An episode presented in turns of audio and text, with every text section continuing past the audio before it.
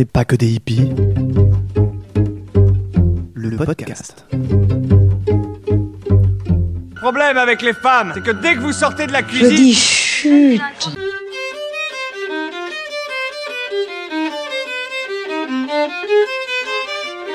regarde-moi ça. Espèce de hippie de merde. À la sorora. Never ever accept because you a woman as a reason for doing or not doing anything. Bonjour à toutes et à tous et bienvenue dans le podcast dont n'est pas que des hippies. Je suis Julie Lano, naturopathe, thérapeute en psychogestionnelle et cuisinière holistique. Ce podcast explore les quatre piliers de la naturo, l'alimentation, le corps, les émotions et le système nerveux. Et tout ça, c'est saupoudré d'un peu de féminisme. Le podcast a pour vocation d'ouvrir les horizons, de vous donner de nouvelles pistes de réflexion et de vous apporter des connaissances sur votre fonctionnement. On n'est pas que des hippies. Le podcast. Suite à l'épisode enregistré avec Juliette Vincent, naturopathe et herbaliste, je prends le micro pour parler moi aussi des plantes, celles qu'on mange et celles qu'on boit. Parce qu'une des premières réflexions qu'on me fait quand je dis que je suis naturo, c'est ah oui, tu soignes avec les plantes, c'est ça? Et du coup, je me dis que cette histoire de plantes, bah, c'est quand même pas mal d'en parler un peu plus. Bon, je me dis aussi que le métier de naturo est a priori pas très très connu, mais c'est une autre histoire. Juste avant de vous laisser plonger dans cet épisode qui j'espère vous plaira, je voulais vous parler de mon prochain séjour Self-Love Immersion qui aura lieu du 8 au 10 avril dans le Pays Basque. Et je vous en reparle parce que en fait, ce sont les derniers jours pour pouvoir vous inscrire, si vous l'écoutez euh, avant le séjour évidemment. Ces deux jours et demi au Pays Basque, ça a été co-créé avec Flora Lavilloni, qui est professeure de yoga. Et en fait, on a pensé ce séjour comme un cocon entre femmes pour pratiquer le yoga, du coup, manger des nourritures bienfaisantes, euh, prendre le temps, se reconnecter à la nature et aussi participer à des ateliers et à des soirées pour apprendre à prendre soin de soi, à mieux s'aimer et à se regarder avec les yeux de l'amour. On vous accompagne pour plonger à l'intérieur de vous et vous redécouvrir, vous reconnecter à votre corps et à ses sensations et l'honorer pour enfin prendre votre place. Et si vous n'êtes pas disponible à cette date, mais en fait, avec Flora, on a ouvert les inscriptions pour un autre séjour. C'est un stage même qui s'appelle Souveraineté et qui aura lieu en juin, du 16 au 19. Et en fait, dans ce stage de quatre jours, on va allier théorie et pratique euh, en naturopathie et en yoga pour vous initier ben, à la naturopathie traditionnelle, au yoga et à ses grands préceptes, mais aussi au chakra. Et pendant ce stage, on ouvre les horizons avec un voyage au tambour mené par une chamane et une danse extatique. Je vous en dis pas plus, mais les deux séjours, euh, il y a toutes les infos sur mon site www.pacquedeshippies.com ou en descriptif de l'épisode. Voilà, je ferme la grande parenthèse et je vous laisse entrer dans l'épisode et plonger à nouveau dans le monde merveilleux des plantes.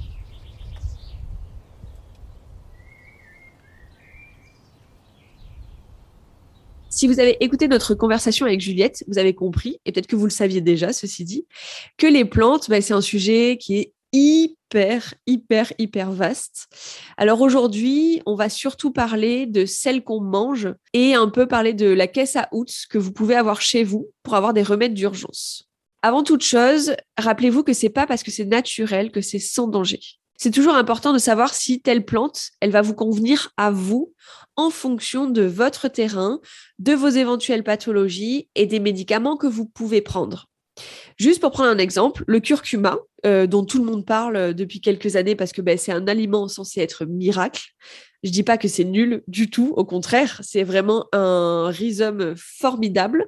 Mais est-ce que vous saviez qu'on le déconseille quand on est sous anticoagulant, par exemple, ou encore quand on a des calculs biliaires. Et euh, peut-être que vous l'avez vu, mais on lit dans tous les articles qui parlent du curcuma qu'il faut absolument le prendre avec du poivre pour potentialiser l'action de la curcumine. La curcumine, c'est la molécule qui est particulièrement anti-inflammatoire dans le curcuma.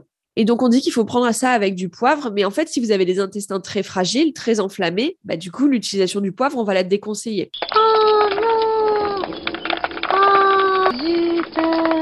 Autre exemple, le framboisier. C'est un peu la plante à prendre quand on a des douleurs de règles. Et c'est vrai. Mais est-ce que vous saviez que c'était déconseillé quand on prend une contraception hormonale?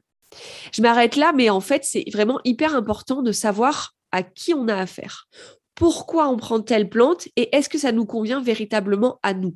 Dans cet épisode, je ne vais pas parler de toutes les contre-indications et interactions médicamenteuses parce que sinon, ça va juste être une, espèce de liste de do et don't. Mais du coup, je vais vous inviter à regarder dans le descriptif de l'épisode où là, pour le coup, je vais préciser les contre-indications, les interactions médicamenteuses. Mais euh, je vous conseille aussi de faire vos propres recherches et, dans le doute, de demander conseil. Parce qu'on a l'impression que, voilà, vu que ça vient de la nature, euh, c'est tout mignon, tout doux, euh, il y a des petites paillettes autour.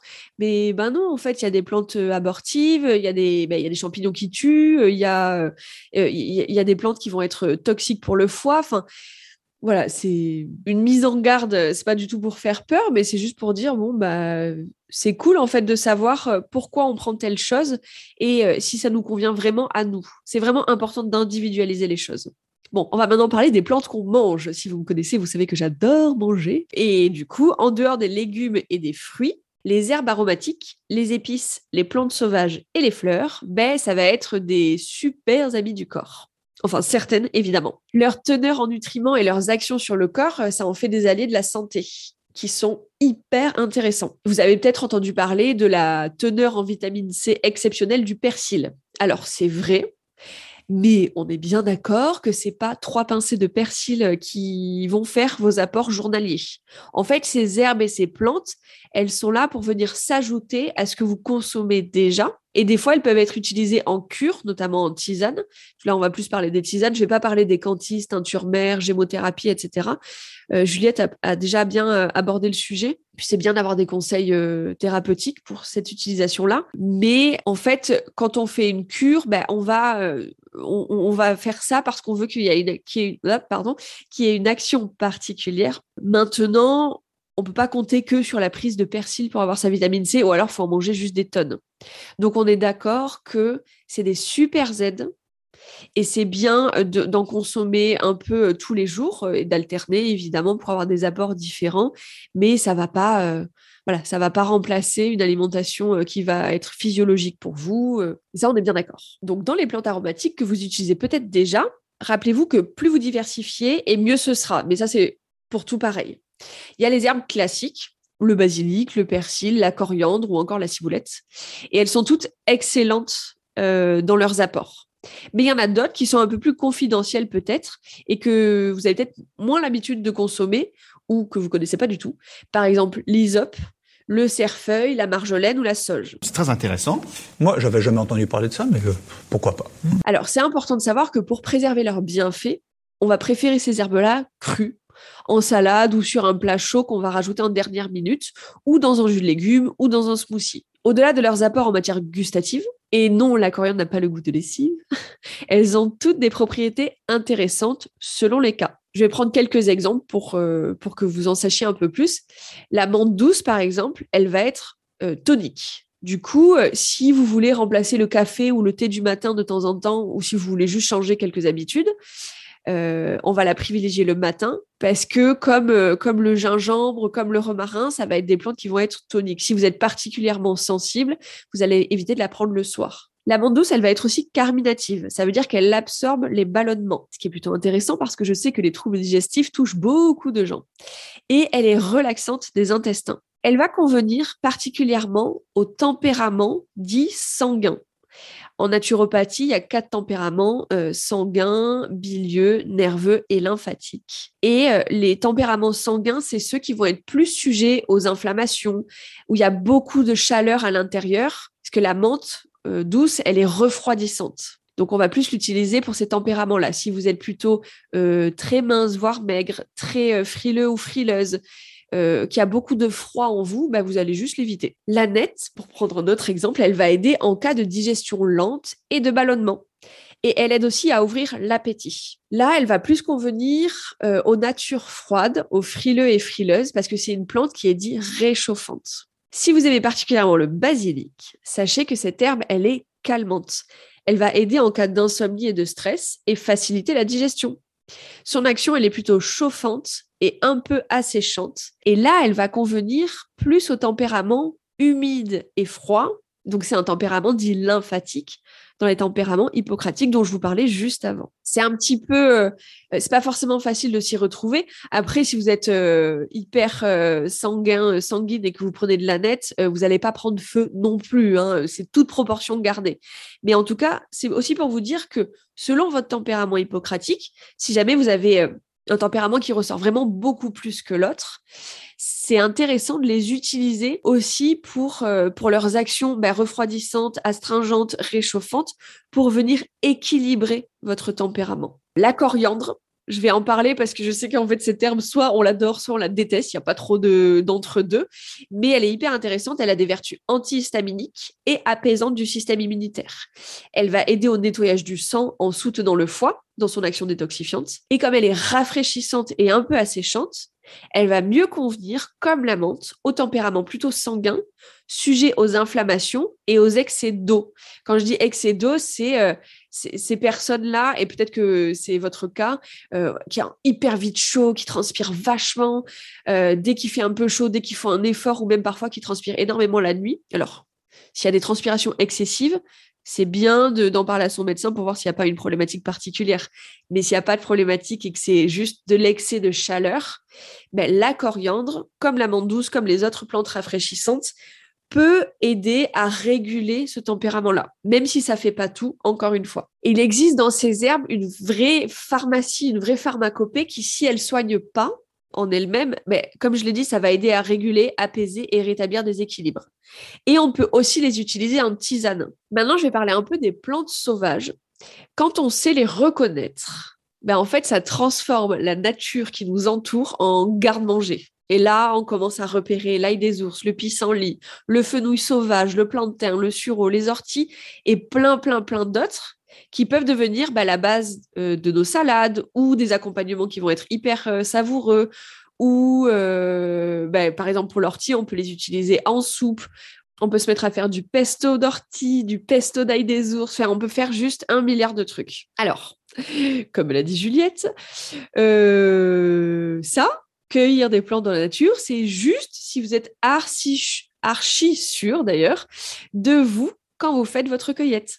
Parce que on a vite fait de confondre l'ail des ours avec de la colchique ou du muguet, ou encore le sureau noir et le sureau yèble. Bon, euh, autant vous dire que la colchique et le sureau yèble, euh, vous n'avez pas trop envie de le manger. Hein. Clairement, les effets sur le corps ne sont pas topinous, voire hyper dangereux. Donc le mieux, c'est évidemment de faire une initiation auprès d'un ou d'une pro et d'avoir un ou plusieurs livres de référence pour être sûr, sûr, sûr de vous. Je vais vous mettre dans le descriptif de l'épisode quelques références pour savoir par où commencer. Même si Juliette, elle en a partagé plusieurs qui sont super intéressantes. Euh, donc là, je parlais des plantes sauvages. Il y a aussi les fleurs. Parce qu'en fait, il y a plein, plein, plein de fleurs qui sont comestibles et qui vont apporter des goûts. Je pense que si vous avez jamais vraiment mangé des fleurs, vous vous rendez pas compte du nombre de goûts différents qu'on peut trouver dans des fleurs. Et en plus, ça transforme les assiettes, ça transforme les desserts ou encore les salades un truc juste euh, ben, magnifique en fait. Et euh, au niveau gustatif, on va avoir vraiment de tout. Ça va aller de la saveur aillée à la saveur citronnée par exemple ou piquante. Et c'est aussi une chouette source de pollen euh, et le pollen, ça va être bon pour le microbiote et riche en protéines. Bon, pour avoir un apport conséquent en protéines quand on mange du pollen, parce qu'on mange des fleurs, faut y aller. Mais ça reste un supplément d'apport, on va dire. Alors, je vais juste parler de quelques, de quelques fleurs que j'aime particulièrement. Euh, la rose, par exemple, elle va être parfaite pour calmer le système nerveux. On dit même qu'elle aide à apaiser les chagrins. Par exemple, on utilise souvent de l'hydrolat de rose en interne pour, euh, bah, pour venir apaiser les chagrins. Évidemment, euh, si vous êtes en plein deuil, c'est pas ça qui va révolutionner votre vie, mais c'est un accompagnement. La rose, elle calme l'excès de feu et elle peut être utilisée de plusieurs manières. On peut l'utiliser en tisane, on peut l'utiliser dans un lait parfumé, par exemple avec euh, du lait de riz chaud, euh, des boutons de rose et un peu de miel, ou du lait euh, autre. Et on peut mettre des boutons ou des pétales dans le bain, ou même utiliser sa poudre en pâtisserie, ou en cosmétique d'ailleurs. Enfin bref, la rose, c'est quand même plutôt hyper intéressant et hyper polyvalent comme fleur. Évidemment, euh, on est sur euh, des roses que vous allez euh, soit cueillir vous-même, mais du coup, vous faites bien attention à quelle famille de roses ça appartient, si elles sont bien comestibles, s'il n'y a pas de pesticides, pas d'herbicides, etc., etc. Mais ça, vous le savez. Et on peut acheter des boutons de rose en herboristerie. Les fleurs de grande mauve qu'on peut récoltées de juin à septembre et qui sont hyper reconnaissables. Euh, elles vont être particulièrement indiquées quand on tousse, par exemple, parce que euh, la mauve, en fait, ça apaise la gorge, mais aussi en cas de constipation. Parce que la mauve fait du mucilage. Ça veut dire que quand c'est au contact de l'eau, ça devient un peu gélatineux, comme euh, les graines de lin, comme les graines de chia ou comme le psyllium. Et elle va aussi calmer les inflammations des muqueuses digestives. Par exemple, pour l'utiliser en tisane, il faut d'abord la laisser tremper dans de l'eau froide. Comme ça, elle fait son mucilage. Et après, vous chauffez. Vous n'allez pas jusqu'à l'ébullition, parce que sinon, ça va être vous allez trop la chauffer et perdre euh, ses propriétés. Ça, vous pouvez la consommer euh, en tisane, vous pouvez la récolter vous-même en étant sûr de vous, euh, vous avez compris le principe, et vous pouvez les faire sécher pour avoir, ben, pour en avoir tout au long de l'année. Il y a des fleurs aussi que j'ai découvertes l'an dernier, des fleurs fraîches, grâce à mon amie Marie-France Faré, qui est aussi naturopathe et chef de cuisine. D'ailleurs, on a fait un, épisode de podcast dans les tout premiers euh, sur l'alimentation santé que je vous conseille d'écouter. Et elle, en fait, elle m'a fait découvrir bah, plein de fleurs euh, fraîches qui sont juste... Euh, avant l'été dernier, je ne savais pas qu'on pouvait avoir autant de goûts différents et autant de goûts délicieux. Par exemple, le fuchsia qui va avoir un goût hyper acidulé comme du citron. Le calendula qui va avoir une saveur plutôt poivrée, piquante et épicée. Et euh, ben, par exemple celle des fleurs d'ail qui ont goût euh, d'ail clairement. Et il y en avait plein d'autres, mais euh, je vous avoue que j'ai oublié les noms. je me re-renseignerai. Et en fait, consommer des fleurs comme ça, ça va vous permettre d'apporter des touches gustatives, comme quand on utilise les herbes aromatiques au final. C'est un peu la même utilisation, mais ça me permet aussi clairement, je l'ai dit au début, mais d'en mettre plein les yeux. Et du coup, ça vous permet de manger avec la vue, on va dire, avant de déguster et de mettre vachement de plaisir dans l'assiette. Euh, c'est compliqué quand on a une salade euh, composée, par exemple, avec des fleurs ou un dessert au chocolat avec des fleurs fraîches dessus de se faire chier quand on mange, clairement, ou de prendre aucun plaisir. Ça va apporter une espèce de touche, euh, ouais, de touche de joie en fait. Et du coup, il y a plein de fleurs comestibles qui vont être facilement accessibles parce que, bah, par exemple, les fuchsias, ça pousse partout, les pâquerettes, les fleurs de pissenlit, toutes celles des herbes aromatiques, le calendula, les fleurs de bourrache avec leur super belle couleur bleue, le trèfle et son petit goût sucré que vous mangez peut-être que vous en quand vous étiez petit ou petite, moi oui en tout cas. Euh, en fait, il y en a plein qui sont disponibles assez facilement. Là encore, vous vous renseignez pour être sûr et tout, et vous consommez que des fleurs en pleine nature ou de votre jardin. où Il n'y a pas de pesticides, pas de pots d'échappement, pas d'animaux qui sont passés. Euh, enfin, bon, vous le savez, mais en gros, on va pas euh, ramasser des fleurs de pensée sur un rond-point en centre-ville à Paris, quoi, par exemple. voilà pour les fleurs. Et maintenant, on va en venir à la caisse à août en cas d'urgence. Alors, évidemment, quand je dis en cas d'urgence, on va pas faire une peau d'infusion d'ananas si vous faites une crise cardiaque, ni euh, un bain aux pétales de tiare en cas de fracture ouverte. On est bien d'accord. Mais c'est une trousse d'urgence, euh, comme un peu euh, quand on a des huiles essentielles, dans laquelle vous, allez pouvoir aller piocher en première intention ou quand le problème, eh ben, il nécessite pas l'intervention d'un médecin, mais ça reste quand même désagréable. Par exemple, la gastro. Euh, du coup, quelques pistes, sachant que ces plantes-là, elles peuvent aussi être utilisées hors d'urgence, évidemment, et que c'est non exhaustif. Alors, la cannelle, en bâton ou en poudre, euh, la cannelle, elle est juste euh, génialissime comme épice parce qu'elle est antibactérienne, anti-inflammatoire, antiseptique et réchauffante. Elle va stimuler les sécrétions gastriques, du coup, elle va aider à la digestion et faire diminuer le taux de sucre dans le sang. Euh, notamment si vous êtes sujet ou sujette à une mauvaise, mauvaise gestion de votre glycémie. On est d'accord que si vous avez du diabète, c'est pas la cannelle qui va faire un traitement. Mais euh, voilà, c'est pour euh, vous situer un peu dans comment on peut l'utiliser. Donc, si vous avez du mal à gérer votre glycémie, elle peut être super intéressante. Et si vous avez la gastro, justement, ou manger un truc qui n'était pas top top au niveau de sa fraîcheur, ben, elle, va être, elle va être très aidante. On peut l'utiliser en tisane, je l'ai dit, mais aussi dans du lait chaud avec du gingembre et du miel, par exemple. Surtout si vous avez pris un coup de froid. Le romarin, lui, il va, euh, qu'il soit frais ou euh, sec, il va aider aux digestions difficiles.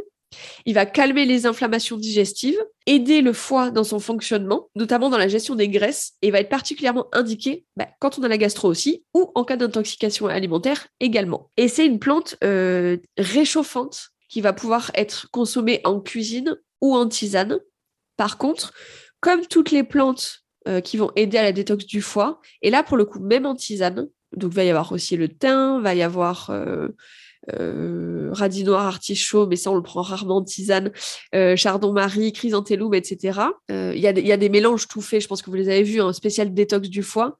C'est vraiment en cure, pas plus de 20 jours. Et c'est si votre vitalité le permet, parce que ça peut être bah, épuisant de détoxifier son foie. Et là, pour le coup, même les tisanes, elles peuvent être euh, trop fatigantes pour vous.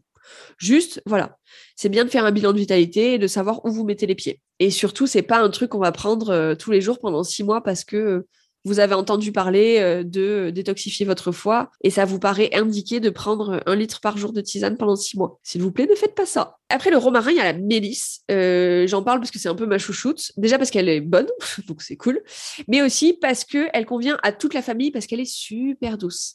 Elle va calmer le système nerveux et les digestions perturbées en cas de stress. Par exemple, euh, quand vous avez un coup de stress et que vous vous tapez euh, des maux de ventre pas possibles, que vous avez bah, du coup la diarrhée à cause du stress, euh, enfin que ça met un bazar pas possible, ça va vraiment calmer le système nerveux entérique et le système nerveux tout court. Elle aide aussi à induire le sommeil. Elle n'est pas soporifique du tout, hein, c'est pas pas genre vous prenez une tisane et vous dormez, mais elle aide quand même. Elle va être plutôt rafraîchissante. Du coup, l'été en boisson fraîche, c'est méga bon. Elle a très très peu de contre-indications. Je vous invite à aller les voir dans le descriptif de l'épisode. Mais du coup, euh, bah, en fait, elle convient aussi aux enfants. Donc, elle est plutôt super intéressante. Et aux personnes enceintes. Euh, la grande mauve, celle-là, c'est vraiment chouette de la voir aussi dans sa pharmacopée cuisine. Euh, mais du coup, j'en ai parlé juste avant.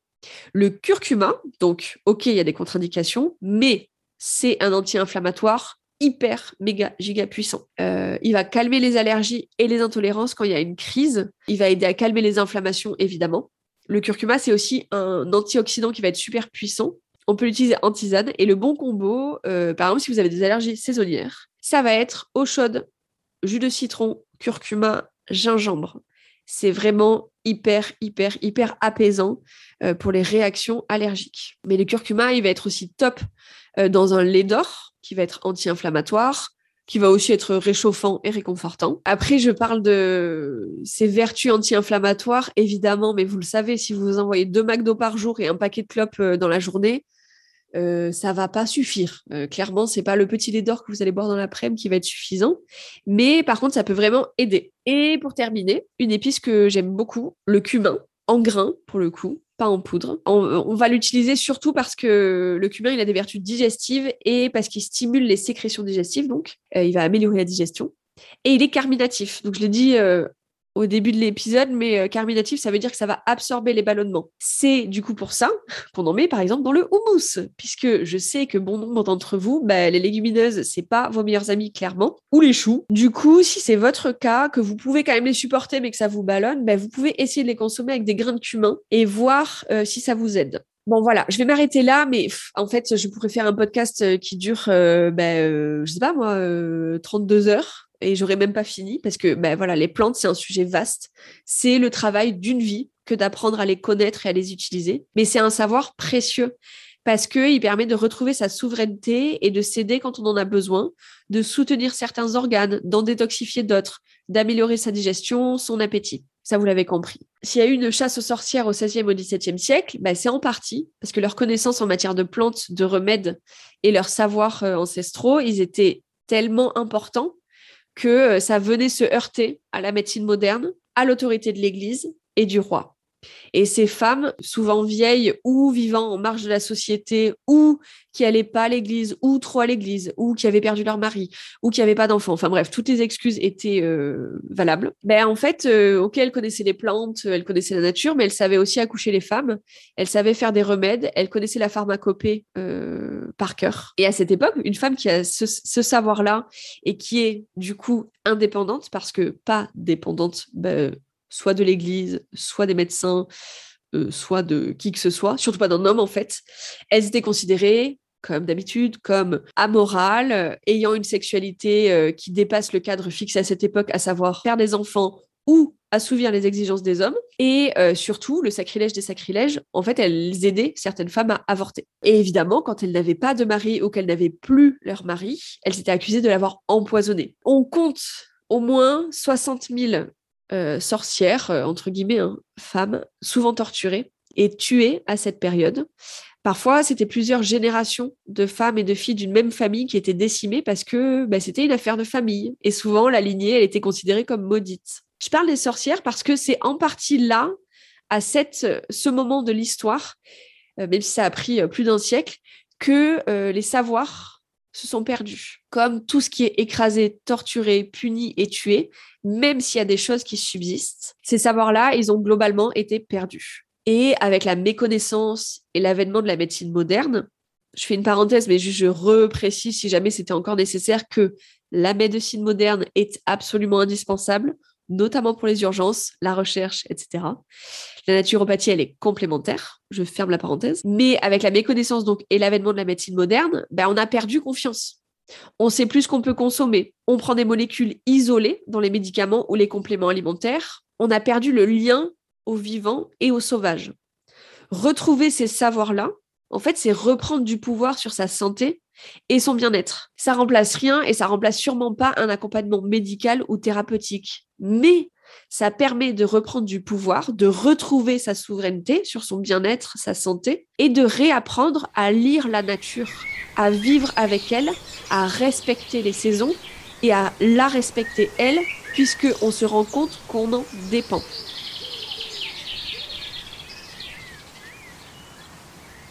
Voilà, c'est la fin de cet épisode. J'espère qu'il vous aura plu et parlé. Si c'est le cas, sachez qu'il y a 24 autres épisodes que vous pouvez aussi écouter. Vous retrouverez euh, un épisode avec Camille Pellou dans lequel on parle de chamanisme et de guérison. Un autre avec Sophia Desblés où on parle d'alimentation intuitive. Ou l'un des derniers en date, euh, celui enregistré avec Cécile Doherty-Bigara, dans lequel on parle de la vie après l'accouchement et de burn-out.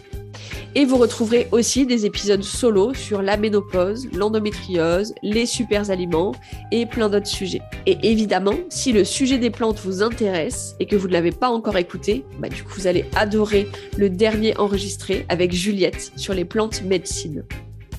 Si vous avez des retours sur l'épisode, que vous voulez partager quelque chose, je reste joignable par mail à paquedehippies.com euh, et sur Instagram.